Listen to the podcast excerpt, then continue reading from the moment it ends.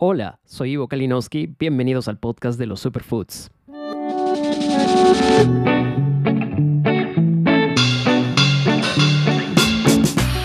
Un espacio donde hablaremos sobre los alimentos que están cambiando nuestras vidas y al mundo, y muchos de ellos tienen su origen en nuestro hermoso Perú.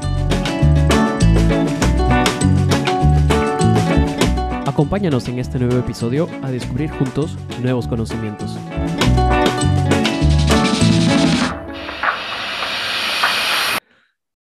Hola, bienvenidos al episodio 9 de este podcast. En este episodio nos dedicaremos a conversar sobre una bebida que nace a partir de una planta. Esta es una bebida muy famosa y de hecho es también una de las más consumidas en el mundo.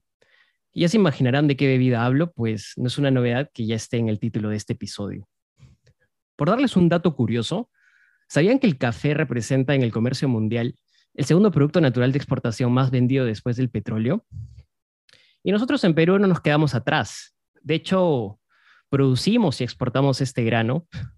Ya quisiéramos, sí, poder ser grandes productores de café como lo son Brasil, Vietnam o Colombia, digamos, cuya producción y exportación de café alcanza niveles alucinantes. Sin embargo, el café peruano no se caracteriza necesariamente por su volumen, sino por esa calidad exquisita y diferente que en gran medida viene de fuentes como el suelo, pero también de las diferentes altitudes y climas que no solo nos permiten tener calidad, sino también variedad. Ya hablaremos de este, de este tema de la variedad un poco más adelante. Yo quiero contarles que soy particularmente fan del café y creo que he tomado café incluso desde edades muy tempranas. Mis primeros recuerdos vienen de mi padre, digamos que le gustaba reunirse mucho con amigos y disfrutar de una taza de café y conversar toda la noche. Una costumbre muy bohemia para la época, pero incluso también muy, muy, muy, muy bohemia para épocas actuales. Yo creo que ahí radica una de las características más interesantes que tiene el café, que es servir de una bebida social y permitirnos compartir con personas, reunirnos, conversar, eh, tender puentes, lazos. Sí me encanta el café, de hecho he aprendido a disfrutar su sabor, sus notas, a comprender un poco de él y las formas en las que tiene de prepararse. Sin embargo, soy solo un aficionado. Y para poder hablar de café y entenderlo mejor, he invitado a una persona que sabe.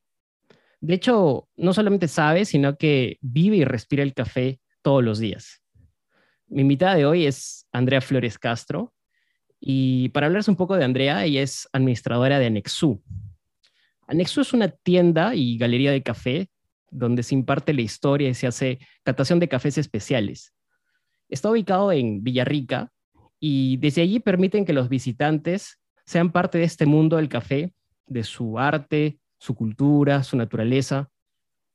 De hecho, en Anexo están tan comprometidos con, el tema que su misión es transmitir esta pasión por el café, enseñando que el valor del café está más allá de esa taza sino que también radica mucho en el esfuerzo que hacen los productores y muchos otros peruanos comprometidos con esta industria. Mi hermana estuvo la semana pasada en Villarrica y quedó maravillada por cómo Andrea domina y maneja los temas del café y, me comentó esta vocación de servicio que percibió de ella, que fue una motivación mía para, para poder invitarla a este episodio y hablar de esta bebida tan interesante. Hola Andrea, ¿cómo estás? Bienvenida al programa. Hola Ivo, muchas gracias. Gracias más bien por la invitación y por ser parte de este mundo tan fascinante. Sí, de hecho es fascinante, como tú dices. Eh, no, sé si, si el hablar de café es como entrar en un mundo muy, muy denso porque es muy amplio y tiene tanta información, pero trataremos en este episodio de conversar de los puntos quizás más importantes que tenemos que conocer todas las personas sobre café quienes ya conocemos un poco, quizás enterarnos un poco más y quienes no conocen, eh, instruirse, ¿no? Eh, informarse y de repente eh, darse la oportunidad de probarlo, ¿no? De empezar a, a consumirlo.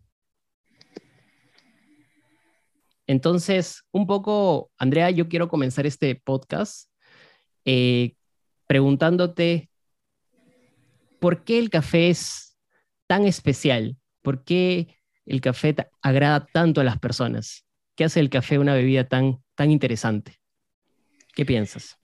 Wow, es una respuesta bastante amplia, ya que el café, empezando porque es la segunda bebida más consumida del mundo, después del agua sigue el café, justamente eh, por las sensaciones que crea. Cada taza nos despierta física y emocionalmente, nos despierta pues todos los sentidos. Eh, nos activa, ¿no? Hay tantas cosas que crea una taza de café, como tú mismo lo decías, une personas eh, desde la antigüedad, la primera universidad eh, del campo que le decimos la universidad de un centavo que le decían fueron las primeras cafeterías. Fue la primera vez en donde la gente se reunía a conversar, los médicos, los pintores, los pensadores, la gente del campo se reunió por primera vez en una cafetería conversando, lograron sacar buenas ideas y empieza una etapa en la historia muy impresionante cuando llega el café a Europa. Entonces, eso ha ido quedando y hasta el día de hoy una taza de café nos despierta no solo emocionalmente o físicamente, sino va mucho más allá de eso, ¿no? Es la sensación, es disfrutar, es los sabores, los aromas. Desde que uno prepara o desde que a uno le sirven el café, ya está despertando muchas emociones dentro. Interesante eso, ¿no? Por lo que dices. Y, bueno, uno siempre interpreta el café como, una bebida social, pero la consecuencia de, esa, digamos, de esa eh, facultad que tiene o esa característica social que tiene el café, que es reunirnos, también, también eh, se expone o se muestra en el, tema de generar conocimiento, generar eh, reflexión, aprendizaje, y, hacer que la gente empiece a partir de eso a, crear. Exacto, por eso es que en muchas, en muchas propagandas de café siempre se ve eso, ¿no? Este, detrás de una decisión siempre hay una taza de café y en la historia es impresionante ver que siempre en una guerra, en un invento, siempre hay una tacita de café, ¿no? Cómo va despertando emocionalmente pensamientos, eh, creatividad, siempre nos acompaña eh, cuando se tiene que hacer un trabajo mental, ¿no? O, o nosotros le decimos también una bebida espirituosa, ¿no? Porque no solamente es mm. social, sino también despierta muchos, mucho más que, eso, ¿no? Claro, el café une a las personas, pero también el café nos permite lograr eh, algunos, algunos objetivos, ¿no? Hoy, hoy con el café podemos quedarnos eh, estudiando toda la noche, o podemos permitirnos empezar productivamente el día, eh, podemos permitirnos también reunirnos con personas que no vemos hace mucho, hoy más necesario que nunca por la pandemia. ¿no? Conforme ya las, las personas vamos, vamos vacunándonos poco a poco y podemos permitirnos un poco retornar a aquellas actividades que, que, no, que no hacíamos hace mucho tiempo. Exacto, una tacita de café es testigo de muchas cosas, ¿no? Siempre quieres hacer un trabajo, quieres tomar una reunión, quieres eh, visitar a alguien, siempre está un cafecito. Y más en esta época, como decimos nosotros, ahora está el café pendiente, ¿no? El momento mm. en que ver con quién nos toca, ahorita justo tocamos mucho este tema del café pendiente, donde nos toca ver ese compartir, esa conversación que tanto anhelamos, sobre todo en esta época de pandemia, ¿no? Sí, es cierto. Tal vez las generaciones más, más jóvenes no han escuchado este, este término, pero yo sí lo he escuchado mucho en mi generación y en la generación, digamos, de, de, mis padres o mis abuelos, este, e, este comentario, ¿no? Un café pendiente. Tenemos un café pendiente que, que detrás de eso guarda un significado que es una conversación pendiente, una reunión pendiente, un compartir pendiente, un lonche pendiente, muchas cosas. Cuéntame, Andrea, ¿cuáles son las propiedades que tiene el café? Porque cuando hablamos de café, siempre solemos asociarlo a, sus propiedades energéticas, a, actividad, a energía, pero ¿cuáles son, más allá de eso, las propiedades que tiene y cuáles son esas propiedades que van, de hecho, en beneficio de nuestra salud también? Eh, el café tiene propiedades siempre en cuando sepamos prepararlo y sepamos qué café estamos consumiendo. Si hablamos de un café fresco, de un café seleccionado, de un café gourmet, independientemente de si es de alta calidad o no, con que sea eh, seleccionado y no haya nada de descarte, estamos hablando de muchos beneficios. Eh, uno de ellos básicamente tiene que ver justamente con el tema de concentración. Los que sufrimos de migraña, si observamos bien este, las medicinas, la mayoría tiene cafeína, porque justamente cumple la función de oxigenar el cerebro, activa nuestros neurotransmisores y empezamos a irrigar eh, sangre en nuestro cerebro y en nuestro organismo. Entonces, eso nos ayuda a activar el sistema nervioso, nos pone en estado de alerta. Es por ello que uno se concentra más, retiene información, nos ayuda a mejorar la memoria pero a la vez, como tenemos mejor irrigación en el cerebro, nos ayuda bastante a prevenir el Alzheimer, no curar, pero sí prevenir el Alzheimer, el Parkinson, la migraña, limpia las arterias, previene incluso este, todos los problemas cardiovasculares. Es muy gracioso porque todo el mundo le tiene miedo al café por el tema del corazón, pero está demostrado que alarga la vida, ¿no? Eh, en varios estudios que ya se han hecho, alarga la vida y ayuda a mejorar la circulación digestivos, diuréticos, además que una de las propiedades que siempre resaltamos es su acción antidepresiva, igual que el cacao, lo que ayuda al tener mejor oxigenación, mejor estado de ánimo, justamente es este, poder eh, evitar la depresión porque nos pone en mejor estado de ánimo, ¿no? El mismo hecho que te vuelve más sociable, más activo. Eh, eleva esa, esa, sensación de bienestar o ese sentido de, de, sentirse pues motivado, ¿no? Por eso muchas personas lo consumen también para hacer deporte, más allá de que... Energizante, ¿no? Ah, más allá de la propiedad energizante, pero para sentirse más motivados también, ¿no? Exacto. Yo, he escuchado muchas personas del, del, del círculo mm, más deportivo que dicen no, no, no lo tomo tanto porque creo, crea que me da energía. De hecho, no creo que me dé tanta energía, pero me da motivación. Exacto, nos pone en ese estado de alerta que justamente es lo que nos motiva. ¿Qué hacemos, no? Por eso es importante también qué cafetera usar, porque hay cafeteras que tienen menos cafeína, porque muchos creen que porque amarga más es más cafeína y no, tiene que ver mucho con el tiempo de, de extracción según las cafeteras. Entonces uno tiene que saber, por decir, si yo tengo la presión alta, no tomar tanta cafeína, ¿no? Como un gota a gota, que es lo que más nos gusta en el Perú, sino buscar cafeteras mucho más prácticas o un café colado que tiene menos cafeína, va a tener la misma acción, solamente que el nivel de cafeína es menor y ya no me va, va eh, vas a prevenir a que se eleve la presión. Mm. Justo a eso quería llegar, eh, y hablaste del tema de, la presión. De hecho, el café no es tan recomendado para personas que, pueden sufrir de presión alta. Entonces, eh, cuando hablamos de café, siempre lo asociamos con, beneficios positivos, ¿no? Pero, hay algunos médicos que prohíben su consumo en, exceso. ¿Qué cuidados debemos tener cuando tomamos café, Andrea? Justamente quería llegar, porque no es el café, sino es qué tipo de café estamos consumiendo, porque una cosa es consumir un café de alta calidad y justamente eh, una de las motivaciones de tomar café es que es mucho más complejo. El café tiene más de 400 sabores versus el vino que tiene algo de 240 y tantos. Entonces, eh, todos esos sabores se disfrutan con el café. Es bueno. Pero ¿qué pasa si yo estoy tomando un café quemado? Ejemplo, en el Perú y en los países productores lo que más pedimos es un café negro, cuando el café no es negro. Cuando hablamos de una cartera color café o no sé, los ojos color café, somos conscientes que son tonos marrones. Pero un café negro es un café tóxico. El café negro generalmente es para ocultar los malos sabores y al ocultar los malos sabores es un café quemado que ya tiene carbón, tiene ocratoxina y esa ocratoxina sí nos produce otros malestares como náuseas, dolor de cabeza, activa muchos tipos de cáncer gastrointestinal, por eso es que nos prohíben alimentos muy quemados.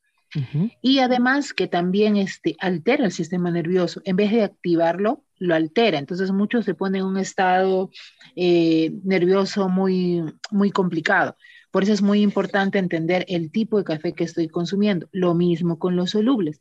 Los cafés heliofilizados tienen mucha transformación química y es parecido a una gaseosa, tiñe los dientes, no se escalcifica.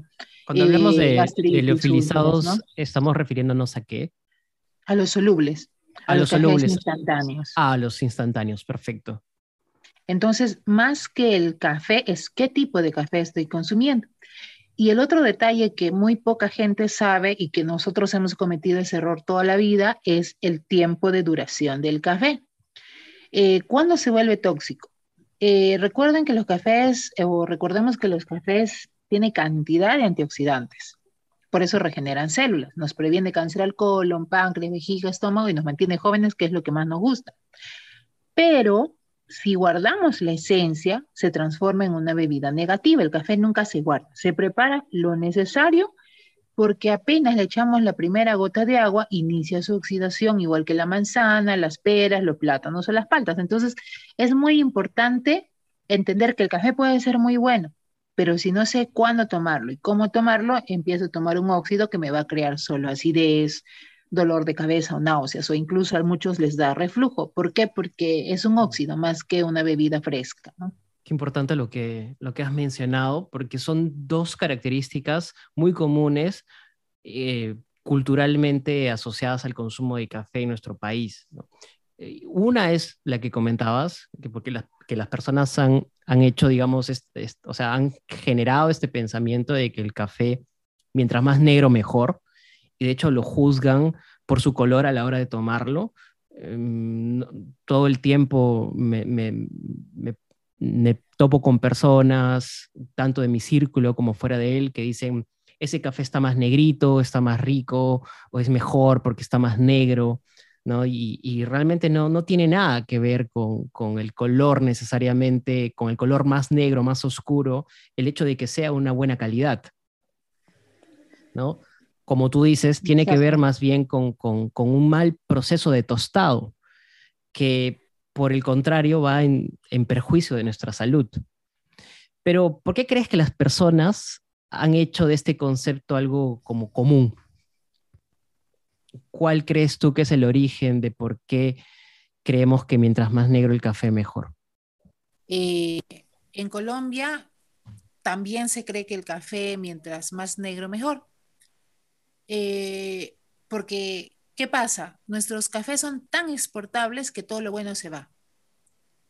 Y lo que queda es mucho descarte. El café es una fruta que cuando tú la cosechas y la pruebas es muy dulce.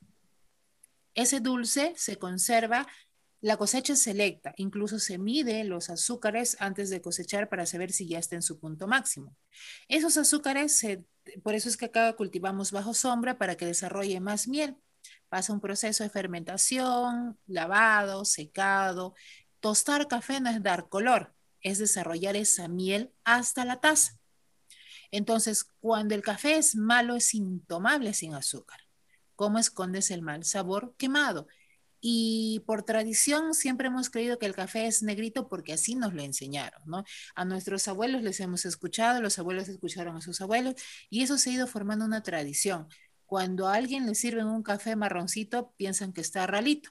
Mm, Sin embargo, cuando tú le enseñas a tomar de la manera correcta, se dan cuenta que el color y el sabor no tienen nada que ver. Puede estar intenso sin necesidad de estar negro. Más bien, cuando uno quema el café, destruye sus azúcares naturales del café. Por eso es que se ve obligado a echarle azúcar y leche y esa es la famosa bebida cargadita, ¿no? Dulce mm. encima.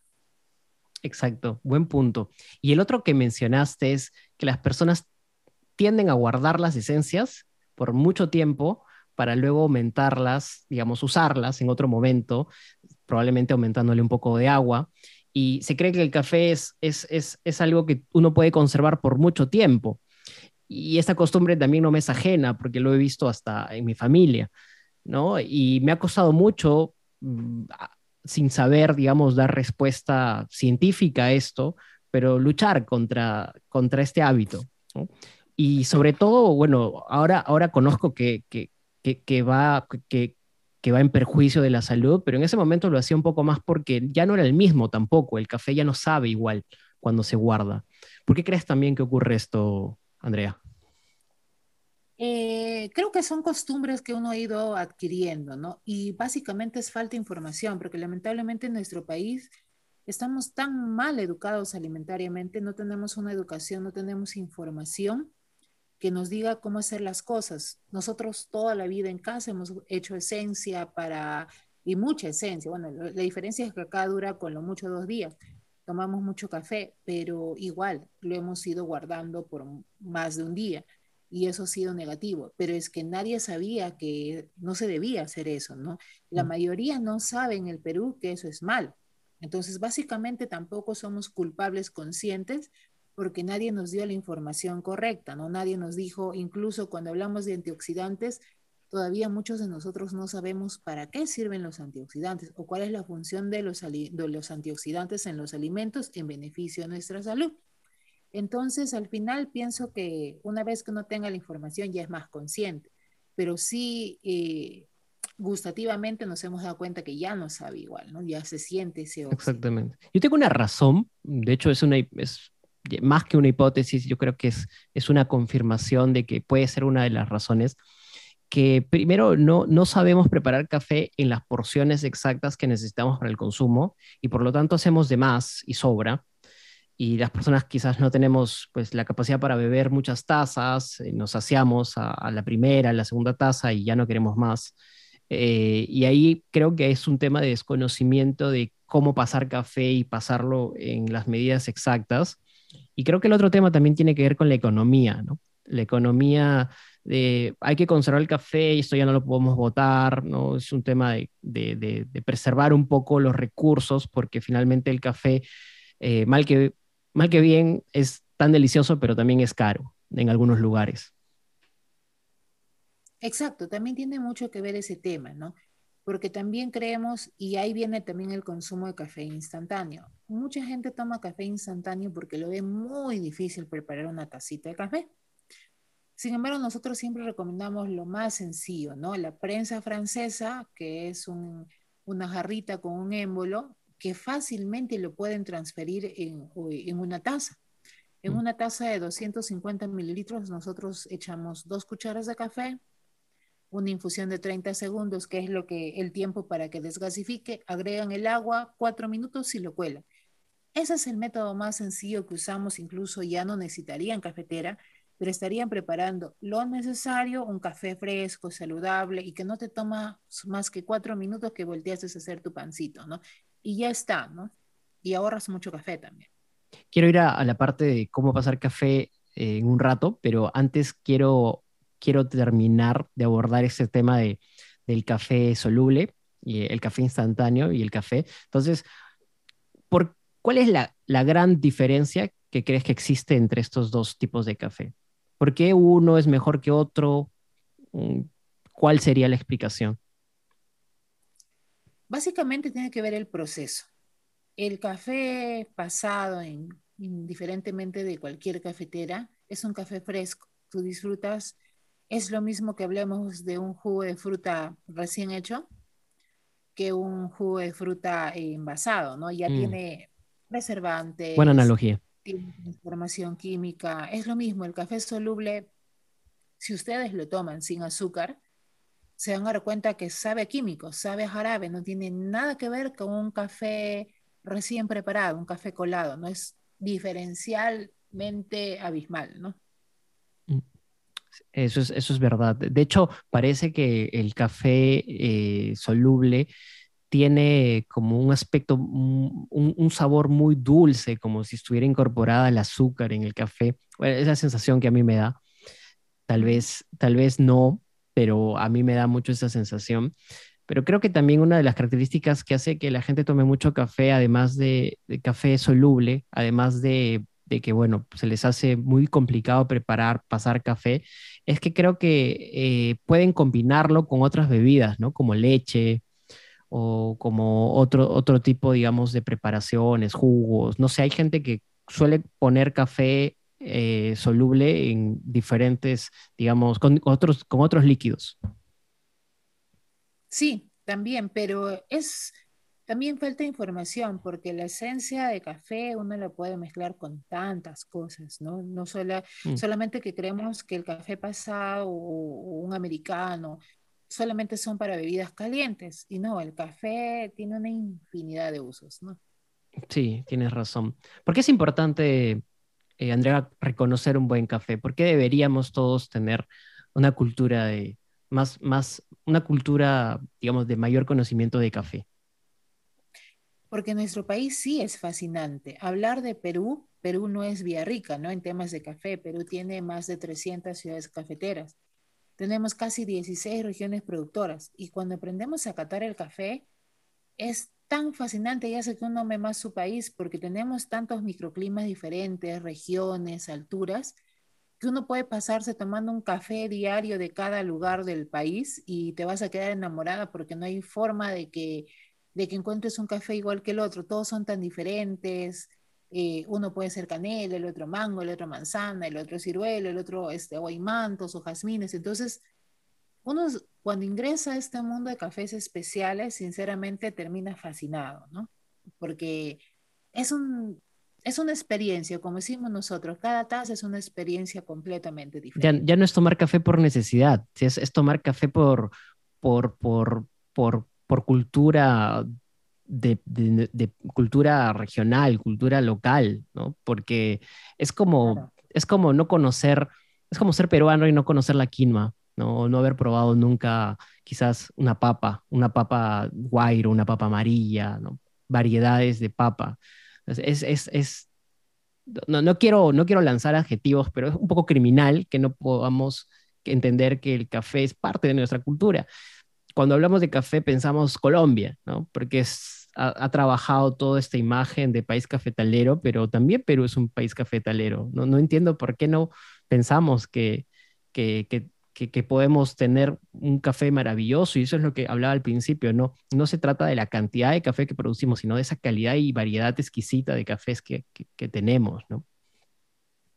Exacto, todavía no nos damos cuenta que no tenemos nada que envidiar. Sinceramente, eh, nosotros acá en Villarrica, los hijos de productores, hemos viajado mucho a otros países para conocer la experiencia cafetera de otros lugares. Y venimos más orgullosos que nunca porque sinceramente en casa lo tenemos todo. ¿no? Y Villarrica es una de las cosas eh, muy bonitas porque de acá se exportan máquinas tostadoras, despulpadoras, secadoras. Tenemos toda la cadena que mucha gente no sabe que en el país se produce todo, ¿no? Que Al mm. mismo nivel de Alemania, al mismo nivel de Colombia, al mismo nivel de otros países que, que creemos que están encima de nosotros. Lo que nos falta es información, más educación, pero de verdad tenemos muy buenos productos en nuestro país. Mm, interesante, bueno, yo no sabía eso, pero, pero es cierto, porque ya, ya, ya enviamos productos que están completamente listos para el consumo del usuario final. No, no tenemos que enviar necesariamente, también, también enviamos granos, pero también enviamos producto final, ¿verdad?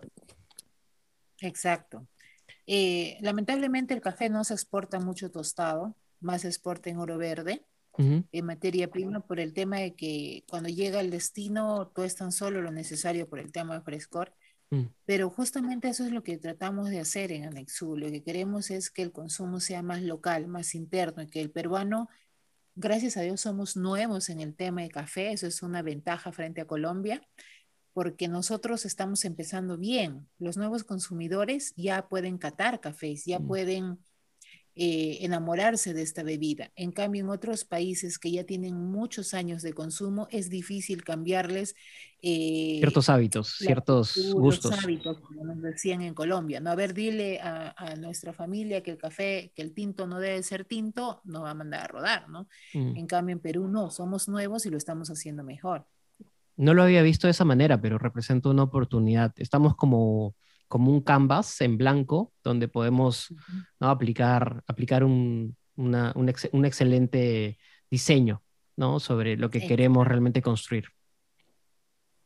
Así es. Y, y, hablando ya un poco más del café y todas estas propiedades a la hora de la cata, ¿cómo reconocemos un, buen café? Digamos, cuando hablamos de un café de calidad, de un café en general, ¿qué, aspectos tenemos que identificar o podemos identificar dentro de, la degustación?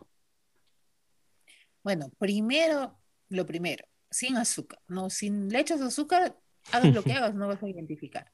El café se toma sin azúcar, tiene su propia miel, ¿no? Ese es el trabajo, como digo, si ustedes le echan de frente el azúcar, todo nuestro trabajo no sirvió para nada. Eh, son cinco pasos lo que siempre recomendamos para la hora de catar o diferenciarse lo que estoy. Ahora, esta es una cata sensorial, la cata especializada es diferente, pero en una cafetería no voy a hacer una cata especializada. Entonces, siempre iniciar por los aromas, ¿no? No debe oler a grasa, no debe oler a carbón, no debe oler a amargo. Siempre debe oler esa melaza, caramelo, tofe. Primero es el tema olfativo y luego empezar, bueno, el primer sorbo siempre es el chocante, ¿no? El que a todos nos amarga, porque nuestro paladar todavía está dormido, ¿no? Ese amarguito que va, va a decir, ay, no, le echo azúcar. De ahí las cosas cambian, ¿no? Regresar a jardín, como les digo yo, al segundo sorbo solamente en la punta de la lengua, despertar el dulzor. Un tercer sorbo siempre jugamos al costadito de la lengua, la acidez, muy sutilmente, lógicamente, para no, no causar este, miradas extrañas. El cuarto sorbo siempre es en el medio de la lengua, el cuerpo del café.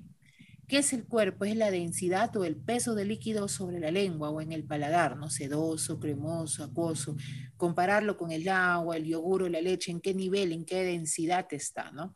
Y en el tercer sorbo ustedes se van a dar cuenta que cambió absolutamente todo, ¿no?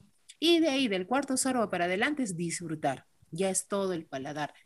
Y se quedan muy impresionados porque se van dando cuenta que nos perdimos muchos sabores todo este tiempo, ¿no? Cuando el café es bueno, más grande la taza, más delicioso se va a volver porque el cerebro o la memoria sensorial despierta y va encontrando sabores y más sabores y más sabores, ¿no? Es verdad. Sí, yo he empezado a beber eh, café, digamos, bueno, yo, yo bebo hace mucho tiempo, pero he, empezado a beber café en el estado en que debería beberlo, o de la manera que debería beberlo, sin azúcar, en la prensa francesa, y hace ya un poco más de un año y, es verdad que he reeducado mi paladar porque, porque he empezado a sentir eso del café que normalmente no sientes. Primero, cuando lo, lo, consumes quizás muy cargado. Segundo, cuando lo consumes con azúcar. Tercero, cuando lo consumes utilitariamente, que es para mí, consumo utilitario es que agarras y te lo, te lo tomas como un shot solamente para, para irte rápido a trabajar o irte rápido a hacer algo, entonces no lo disfrutas. ¿no? y ha sido muy distinto. Tanto así que ahora que vino mi hermana y trajo un café que, que, lo, que lo adquirió allá en Anexu, tenía unas notas cítricas que te hacía sentir a, a limón, a naranja, mandarina, tenía todo eso y para mí es eh, nuevo, porque nunca había, nunca había eh, degustado un café cítrico, había degustado, digamos, cafés un poco más, un cuerpo más, más, más robusto, ¿no? distinto, pero no tan cítrico. Y para mí fue increíble. Sí, eh, eso es bien importante. ¿Por qué? Porque no porque un café sea fino, nos gusta a todos. Mientras más cítrico el café, suele ser más fino. Nosotros como catadores lo que evaluamos es más cítrico y más dulce, más puntajes. Entonces, ¿qué sucede? Eh, por eso nosotros siempre decimos acá, no porque un café sea fino nos tiene que gustarnos a todos. ¿A qué me refiero? ¿Qué pasa si a ti te gusta un café cítrico y a tu esposa le gusta un café achocolatado y cremoso? El tema no es ¿Cuál costó más caro? ¿Cuál me gusta a mí? No existe ni el mejor café ni la mejor cafetera. Buen punto. Por eso siempre les decimos, eh, depende de ustedes, no porque el vino sea más caro nos gusta a todos, mm. pero sí es cierto que mientras más acidez se denomina más fino, más suave, más sedoso. Muchos buscan la cremosidad y esas notitas a cacao intensas y no está mal. Exacto, porque cada persona tiene un paladar completamente diferente del otro. Lo importante es encontrar eso, ¿no? Mientras más jugosito, suele ser más rico. El que debe ser probado, me imagino que debe ser alguno de, debe ser la variedad Catur. Pero tenemos variedades muy finas, como el geisha, que es una variedad que tú pruebas y parece un vino, le decimos nosotros, eh, sin alcohol, ¿no? Agua y mantos, naranjas. Claro, puedes sentir los, los tonos más afrutados de un vino, por ejemplo, pero en el café, ¿no? Sin alcohol, claramente. Alcohol. Y este, ese es lo fascinante, ¿no? Vas a encontrar variedad de sabores en todos lados y cada región, cada distrito, cada productor, nos, mi vecino y yo no tenemos el mismo café, tenemos horas de fermentación diferentes, alturas, cosechas diferentes. Entonces, eso es lo fascinante del café, ¿no? Descubrir sabores cada vez que tomas una tacita. Y cuando hablamos de café y familias, eh, entendemos que existen estos, estos grupos llamados el café arábico, el café robusto. Explícanos un poco más sobre eso, porque a, mí todavía me causa un poco de confusión y hay personas que de repente no han escuchado ni siquiera ese término, estas denominaciones, les interesaría conocer un poco más. El Perú produce el 99.7% de la producción son cafés arábicos. Los cafés arábicos tienen 2% de cafeína, la, la, planta produce bastante menos que un robusta, pero sus sabores son finos, hay esos más de 400 sabores, hay dulces, cítricos, cacao, cuerpo medio, celoso, a diferencia de los robustas. Los robustas, como su propio, o canéforas, como su nombre lo dice, es un café muy intenso, amargo. Es un café económico porque produce cantidad. Una planta es tres veces más productiva que un arábico. ¿Dónde podríamos encontrar ese tipo de, de, café? Brasil tiene bastante café robusta. Eh, ahorita ha mejorado su producción de cafés arábicas y están produciendo más cafés arábicas que robustas pero antiguamente sí Brasil, el 75% de su producción anteriormente sí era robusta. Por eso es que sus cafés son mucho más económicos, se usan para blend, se usan para mezcla. Eh, ahorita no, ahorita ya están produciendo cafés arábicas en cantidad, pero también se usa para hacer algún tipo de mezclas. Los robustas suelen usar mucho en Italia. Por decir la Batza, ustedes van a ver 30% arábica, 70% robustas para las personas que les gusta el café muy amargo, porque su característica de ese café es muy cremoso y muy amargo, ¿no? Voy a ser polémico un poco. ¿Qué piensas cuando las personas van a consumir café a Starbucks? Teniendo todo lo que tenemos. wow, qué pregunta. Starbucks si bien es cierto, compra mucho café peruano. Y lo está haciendo, ¿no? Cada vez más. Pero en un inicio, hace años, el café era de otro lugar, ¿no? Era, era importado de otros sitios. La diferencia es que no creo que lo vendan en Perú, sinceramente. Mm, sí, me parece que traían de Asia el café que, que, en ese tiempo tomábamos, pero no estoy seguro. Ahora creo que cada vez más café peruano. tomando ese café de Asia, porque de Perú no es, ¿no? ¿Tú sientes que no? No, no creo. Mm. El café, yo siento en Starbucks que es comercial, ¿no? Y hace poco estuve en Lima y sinceramente ni siquiera me atreví a tomar el café, pedí otra bebida.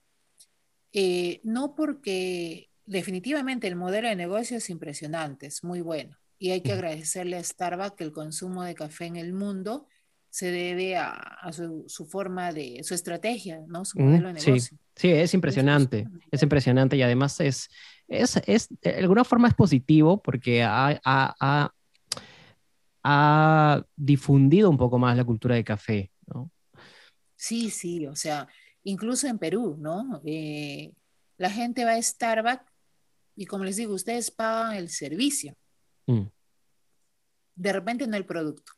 Mm, Porque sinceramente, para, yo pienso que para la calidad que tiene Perú ya deberían introducir más café peruano, ¿no?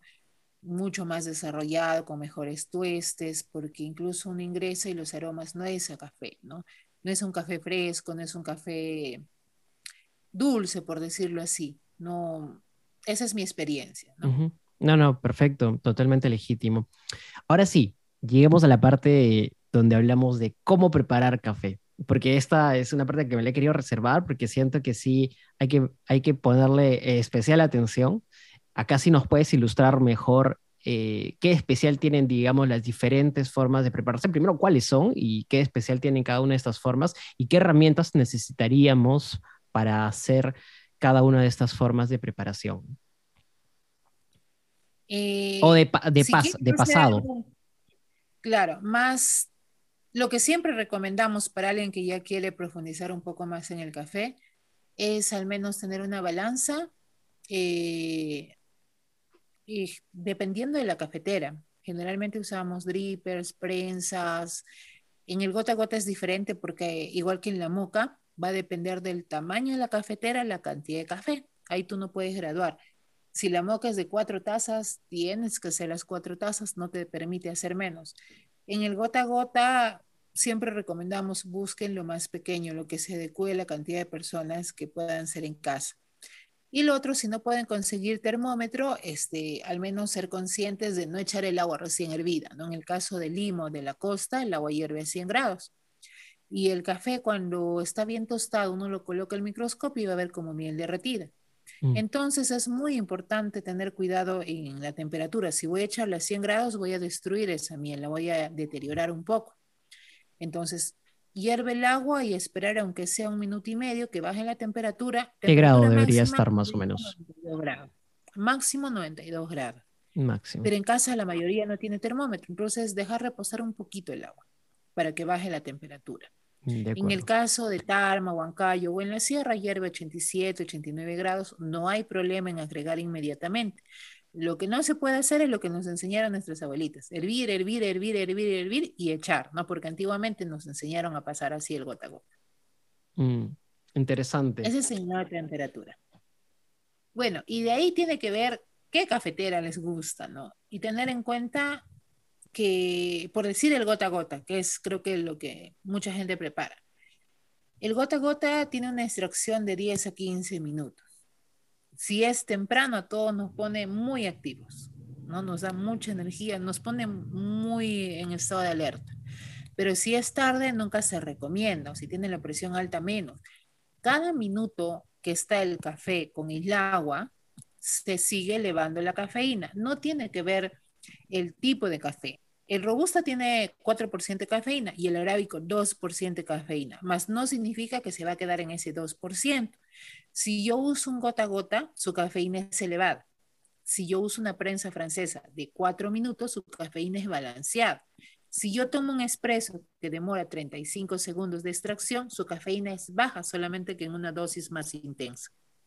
O sea, por ejemplo, si, si pasáramos en una cafetera italiana, cuyo pasado es más rápido, quizás no sea tanto la cafeína que, que- incluso que hay en ese expreso, que por ejemplo en el gota gota, que es ese método, digamos, de arriba hacia abajo, ¿no? Donde el agua va reposando en el café y luego va cayendo.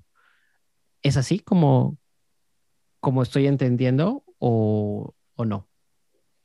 Claro.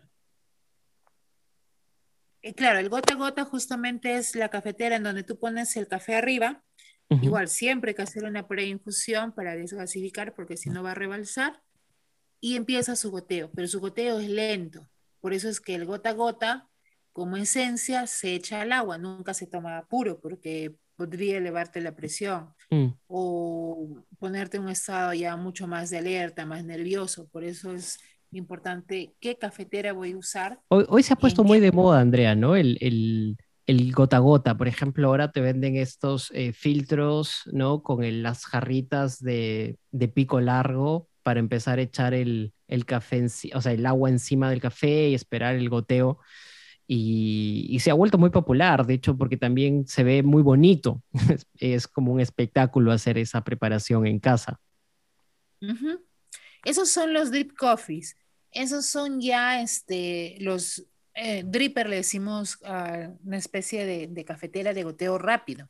Mm, Este sí es diferente. Este tiene menos cafeína porque es muy parecido a la cafetera eléctrica. Su extracción es bien rápida. Apenas tú echas el agua, va a empezar a gotear. Ah, y no ah, es ya. tanto gota a gota porque es mucho más rápido, es como que chorritos. Entonces su cafeína es bastante baja. El gota a gota tradicional, muchos tienen el récord o el de aluminio, sí su extracción es bien larga, porque es gotita a gotita. Claro, son esos que son como electrodomésticos, ¿verdad? Que Eh, son a veces que- eléctricos. No, no, no, ese es el eléctrico. Hay otro que es el tipo napolitano, Ah, que muchos se usa en las provincias. El eléctrico también tiene poca cafeína, es una cafeína balanceada, demora entre 3 o 4 minutos, igual que los drippers, ¿no? El, el de telita que tú me dices que es descartable, ¿verdad? Como una especie de hamaca que se pone en la tacita. Esa tiene Totalmente. poca cafeína.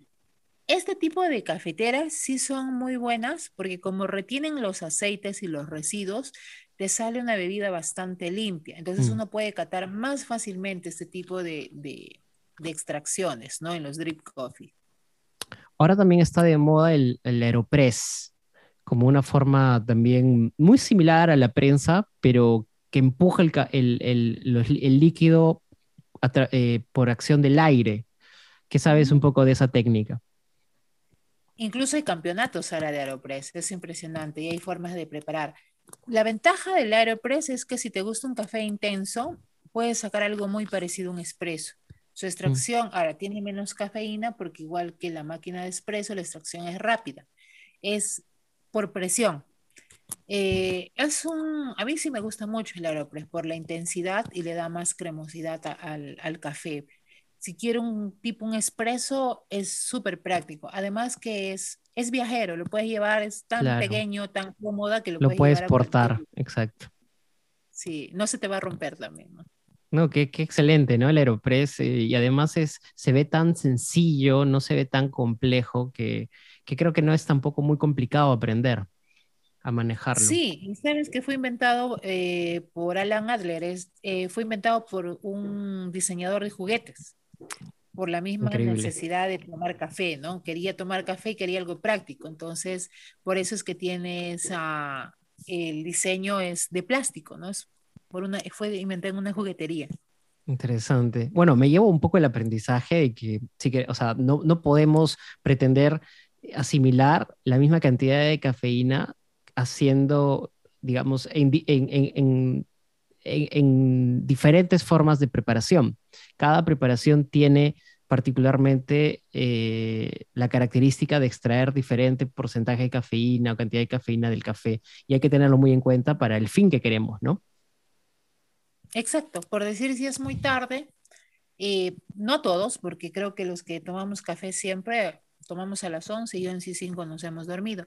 Pero para las personas que tienen el sistema nervioso sensible, en las noches siempre recomendamos un dripper eh, o una prensa francesa en dos minutos que tiene sabores básicos, pero tiene menos cafeína, ¿no? O un eléctrico que tiene menos cafeína, ¿no? 6, 7 de la noche y no más, ¿no? En cambio, hay personas que sí ya con tanto café que tomamos somos bastante resistentes a la cafeína, entonces no hay problema. Cuéntame un poco más sobre esta particular forma de tomar café que se llama cold brew. ¿Por qué, se ha puesto tan de, en boga? Y, y, por qué es más que solo ponerle hielo al café?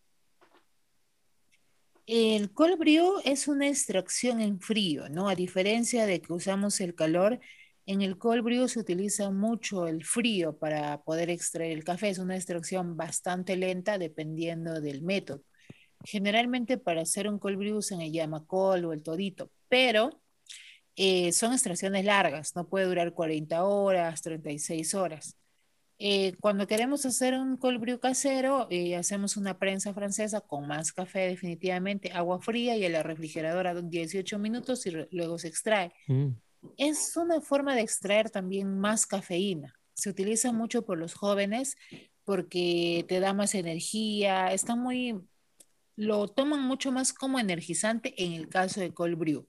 Claro. Pero la ventaja es que lo puedes mezclar con muchas bebidas. Por decir, a los jóvenes no les gustan las bebidas calientes. Eso, eso iba a decirte, que a la gente no le gusta, o a muchos jóvenes, pero en general hay mucha gente que, eh, no, que no prueba café por, por esto del, del calor no le gusta. Entonces es una opción interesante y deliciosa porque el cold brew es como una esencia helada de café que lo estamos usando mucho ahorita para hacer las cervezas artesanales, se usa mucho para hacer ya las bebidas más preparadas, por decir la mezcla de maracuyá, café, panela, o la mezcla de, de quito quito que tenemos acá, ¿no? Mm. Naranjas, el, la naranja con, con el cold brew está muy de moda ahorita.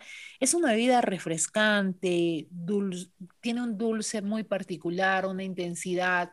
Entonces, esa frescura que te da un cold brew es diferente a, a pues, un cappuccino. El cappuccino es hielo y es dulce. Entonces, esa, a mucha gente le empalaga, ¿no? Mm. un cappuccino, perdón, un frappuccino. Eh, y el cold brew es completamente diferente, es una bebida que no se toma sin azúcar, que es fresca, que es muy frutal, ¿no? Que no es, lo mismo que dejar enfriar el café, digamos. Paso el café caliente, lo dejo enfriar, le pongo hielo y eso ya es un cold brew. Eso no es un cold brew. No, eso no es un cold brew, pero también es una opción válida. Mm, Porque también si en casa te sobró esencia y hace calor, hazle refresco, como decimos nosotros, no se desperdicia nada. Tienes dos horas que has tomado tu café caliente y tienes un sobrante, no lo vas a botar. Prepárale un refresco, échale mucha naranja, bastante hielo y es también bien refrescante.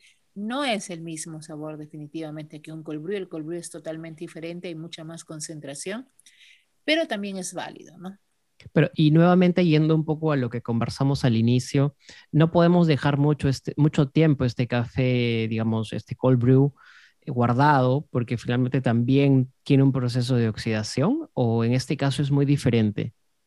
No, igual, nos, nos, se trata de no guardar mucho tiempo. La extracción es larga, pero una vez que se extrae el cold brew, igual es tratar de tomarlo, ¿no? Porque si no, igual cambian los sabores, se van deteriorando sus sabores, ¿no? Por la misma oxidación natural que va a tener la bebida. Interesante. Cuéntame, Andrea, un poco sobre el café de Villarrica. ¿Por qué, ¿Por qué Villarrica es un excelente lugar donde el café es próspero y también es bueno?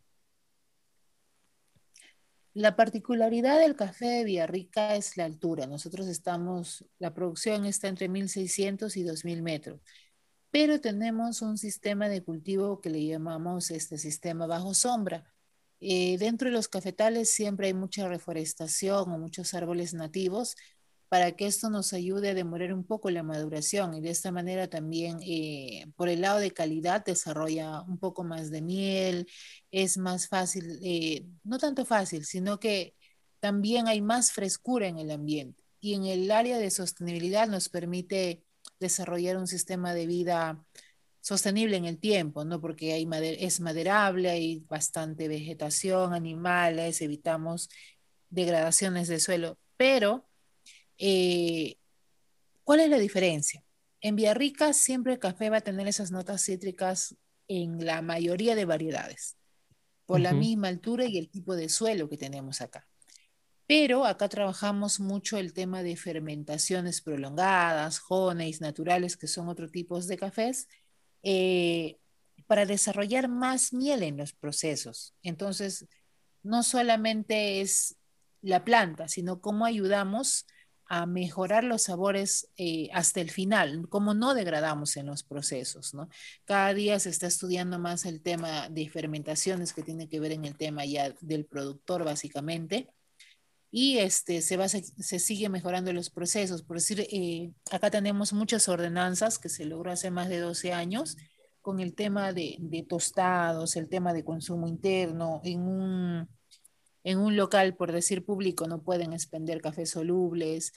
Y lo más importante para nosotros, como les enseñamos a los consumidores, es que el café esté selecto. Y eso donde se garantiza en el tostado. Mm. Una de las ordenanzas justamente es tratar de evitar este, que las, los tostados sean selectos. Quieras o no quieras, el productor tiene que pagar su, su este, si bien es cierto es más caro, pero es obligatorio, eh, selección manual. No puede haber defectos en la hora de tostar. O si yo tengo un café fenólico o un café envejecido, eh, las tostadurías generalmente los van a rechazar porque también contaminarían las máquinas. Y lo que cuidamos es eh, conservar la marca Villarrica, aparte que tenemos la quinta denominación de origen peruana. Entonces, tratamos siempre de que nuestro nivel de calidad siga mejorando, ¿no?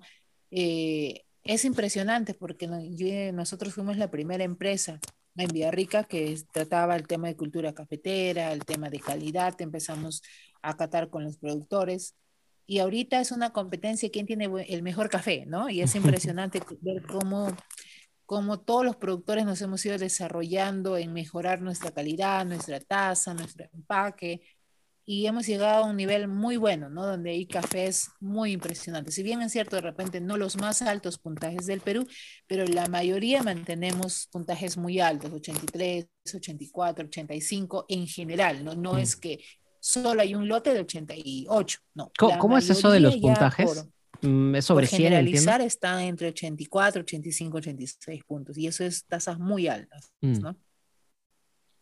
Me motiva saber de que en Villarrica los productores no solamente están trabajando en sus esfuerzos por cosechar o, y, y, plantar café, sino también por mejorar los procesos, por mejorar la calidad, por, por ser más eficientes, por generar marcos para que el, tema del café mantenga un estándar, que Villarrica mantenga este prestigio también. O sea, me motiva mucho, me motiva mucho escuchar eso porque habla de, lo mucho que les importa a estas personas, eh, que, realmente podamos mirar hacia Villarrica y, decir, este lugar es increíble por, por lo que ofrece y por lo que sigue trabajando, porque una de las cosas que sucede mucho en agro es que eh, se, se, se, se, produce, se produce, se produce, pero ¿qué se hace por mejorar? ¿no? Muchas veces no se hace mucho por mejorar y eso, eso es algo que veo como una conducta responsable. Me, me, me gusta mucho, creo que vale la pena exponerlo también, visibilizarlo. Y también sobre esa línea quiero que me cuentes un poco más sobre Anexu. Quiero que me cuentes un poco más sobre la experiencia de café que brindan a los visitantes y, y el propósito que tiene un poco en esta línea. Wow, hablar de la historia de Nexu es remontarnos, regresé a Villarrica hace 13 años, ¿no? Siempre quise regresar a mi tierra. Y justamente eh, una de las motivaciones era, creo que coincidimos, eh, algo de cinco o seis personas regresamos en ese mismo año y queríamos hacer algo más. Todavía no había turismo, no, no, se hablaba mucho de calidad de café, sabíamos que era bueno, pero no sabíamos cómo explicar, no sabíamos nada del mundo de la catación. Y esa coincidencia nos hizo eh, aperturar, pero lo curioso es que nosotros no aperturamos como café, sino como artesanías. Nosotros, por, es una empresa familiar pequeña, empezamos con artesanías de café y semillas, ¿no? Y en el transcurso fuimos creciendo, aprendiendo más sobre café, tuvimos mucha ayuda de otros productores jóvenes que venían de otros países y regresaban a Villarrica. Eh, entonces, con el tiempo, eso queríamos transmitirlos a los demás, todo lo que estábamos aprendiendo. Y eso nos ayudó a empezar a crear las charlas de cata de café, de degustación, de preparación. Y actualmente hace, ya estamos por el tercer año que abrimos en el campo. Nosotros teníamos un local en la plaza y ahora tenemos un local en el campo donde ya hemos creado toda una experiencia totalmente diferente. Tenemos una parcela demostrativa para que puedan entender que el café no es un grano negro, ¿no? sino viene de una planta que desarrolla miel, que puedan ver las diferentes variedades que se producen, que hay granos rojos, granos amarillos, se les explica cómo es la siembra, la poda, luego pasan a un área ya, una especie de, laboratorio que tenemos donde hacen un taller de preparación y terminamos con la cata básica, ¿no? Les enseñamos a cómo catar, cómo reconocer, pero lo más importante es responder las dudas que tienen, ¿no? Sobre las diferentes cafeteras que puedan ver. Eh, muchos tienen de nuestros visitantes una moca y no saben que en la moca, por decir, solo se usa molido expreso. Ese tipo de preguntas que a veces eh, pues, pueden parecer muy básicas, pero que no las sabemos. Entonces ahí hablamos de eso. ¿Y cuáles son las, eh, las perspectivas de futuro que tienen como Nexu? ¿Qué les gustaría hacer más adelante? ¿Por dónde les gustaría ir? Bueno, seguimos fortaleciéndonos ahorita. Eh, estamos en, en, plena ampliación eh, de área, de espacios para degustación. Eh, queremos seguir avanzando más, haciendo un laboratorio más de tostado, un laboratorio más especializado también, porque en este caso en Villarrica, si yo quiero vender mi café, yo no lo puedo tostar en casa. Según las ordenanzas, tiene que estar tostado en un laboratorio. Nosotros tenemos laboratorios muy buenos en el distrito, tostadurías laboratorios, pero también por un tema de conocimiento quisiéramos eh, que la gente pueda ver todo el proceso de tueste, puede ver que, que, no es que el café esté empacado en cualquier casa, ¿no? sino es todo un proceso de cuidados de buena manipulación de alimentos. Y esa es la parte que queremos ampliar, aparte del cacao, que también es un mundo bastante grande que estamos eh, iniciando también en aprendizaje y poder desarrollar, ya que en nuestra zona también eh, a tres horas hay muchos lugares donde producen muy buenos cacaos que tienen premios. Entonces, ingresar más a ese mundo, pero antes de ello mejorar más la experiencia cafetera en el Perú, ¿no? Eh, y estamos muy contentos porque creo que hemos, estamos logrando nuestro objetivo, el posicionamiento del café en el Perú. Ahora vemos más empresas que hacen algo muy similar a lo de nosotros y eso es bueno. Mientras más consumo, eh, el mejor café se va a seguir quedando en nuestro país, ¿no? Exactamente, y ojalá que así siga. Me hace pensar mucho en esta, toda esta experiencia como, como lo que en, otra industria, como en la industria de la cerveza, empezó también toda, toda esta, esta ruta de la experiencia de la cerveza, que todas las personas conozcan y se culturicen sobre, digamos, el proceso, eh, la, la, producción, la fabricación y la venta. O sea, es, están haciendo algo muy, muy similar con el café. Me parece que esto es educación y, eso es lo que necesitamos, ¿no? La mayoría de, personas que de alguna forma ya nos interesa el tema, pero también personas que quizás no están tan familiarizadas. Sí, exactamente. Ha habido mucha gente que ha venido porque estaba dentro del tour, ¿no? Y se quedan Claro, como parte accesoria, ¿no? Y se llevan y es quizás lo mejor. Sí, terminan más enamorados que nunca porque se dan cuenta de que es un mundo fascinante, ¿no? Como decimos nosotros, es un vino, eh, que nos regala tantos sabores, ¿no? Y despierta muchas cosas, ¿no? En uno y terminan siendo fascinados de café, ¿no? Y después nos terminan comentando, mm, eh. etiquetando, contando sus historias con café. Eso no, eso que dices es cierto. He eh, visto mucha gente volver de, de Villarrica evangelizada, ¿no? y, y qué, qué, qué, fuerte, ¿no? Que, que, que, este lugar bueno, no solamente ustedes, sino muchos otros tengan eh, este impacto de llegar a las personas, mm, moverlas y, impregnarles ese dicho de, gusto, de interés por, el café. ¿Te gustaría invitar, Andrea, a, las personas que quizás están planeando ir por allá o en todo caso aún no, pero quisieran eh, saber un poco más de Anexu y vivir la experiencia del café? Sí, eh, bueno, nosotros nos encuentran a 10 minutos de la Plaza Villarrica. Eh, trataremos siempre de brindarles lo mejor de nosotros eh, y vivir esta experiencia, porque sinceramente lo hacemos de todo corazón. Nos, nos complace mucho saber que la gente se va cambiando el chip de lo que existe en el país, porque es la marca país, la marca Perú de lo que hay, no solamente como decimos solo es el café, el despertar el paladar es despertar a muchas cosas más, es eh, descubrir sabores nuevos en todo sentido, porque incluso nos ayuda a dejar de tomar tanta azúcar y saber qué es bueno y malo para nosotros. Pero eh, los invitamos a Villarrica en general. Em, creo que todos acá estamos muy comprometidos con el consumo interno, la cultura cafetera, con brindarles lo mejor de nosotros. Villarrica es café, es cascadas, es laguna, es alegría, mucha cultura. Y a la vez, bueno, en, en Nexu nosotros trabajamos mucho con los derivados, ¿no? Iniciamos con artesanía de café, luego tenemos chocolates de café, chocotejas de café, manjares de café, perdigones de café, tenemos jabones de café, shampoos de café, es el mundo del café encuentran en Anexu.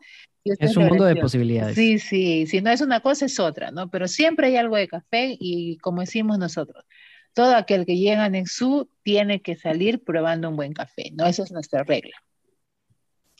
Perfecto, Andrea. Ya para ir cerrando, me gustaría eh, tus reflexiones finales. ¿Qué mensaje te gustaría darles a las personas que quizás están ahí, que quieren o no aprender sobre café o, animarse a probar el café, pero no están del todo convencidas, o, a las personas que actualmente lo hacen, pero, pero quizás no lo están haciendo de la mejor manera. ¿Qué mensaje les das a todas esas personas que, que deberían pues, este, conocer un poco más de esto? Eh, básicamente, empiecen por quitarle el azúcar. Y creo que el paladar solito les va a ir indicando cuándo es bueno, cuándo es malo. Pero si quieren algo más especializado, recuerden que Lima también ahorita está, ha mejorado tanto en el tema de cafés especiales que ahorita ustedes pueden hacer un, pequeño tours cafetero en muchas cafeterías de Lima, ¿no? En Surco, en San Borja, en San Miguel, eh, tienen muchas cafeterías en Barranco, en Miraflores, y vayan, prueben. Eh, Pucu Pucu tiene café de Cusco, de Junín, eh, Origen tiene café de Villarrica, eh, tienen tanto que probar Apu de Cajamarca. Sinceramente, estar en Lima es wow, ¿no? Es encontrar el mundo de sabores que de repente acá estamos medio limitados, ¿no? Y es fascinante porque uno va encontrando sensaciones y te eh, tengo gente que, que he conocido acá porque en Lima hacían sus tours de café, como dice, me ha ayudado a socializar tanto, me ha ayudado a conocer a tanta gente y en el trayecto uno va conociendo tanta gente nueva en, las, en este mundo del café, ¿no? Y al final el mundo es chico, al final todos nos terminamos conociendo, ¿no? Exactamente. Y que dejen también el café instantáneo de una vez por todas. Por favor, no, ni instantáneo, no me guarden sus cafés, y nada de cafés negros. Eh, disfrutemos la bebida dulce, tanto trabajo para que llegar a ustedes con nuestra propia miel y, lo queman, ¿no? Traten de, de evitar los cafés negritos. Perfecto. Muchas gracias, Andrea, por estar en este episodio. Muchas gracias, Ivo. Bendiciones y éxitos.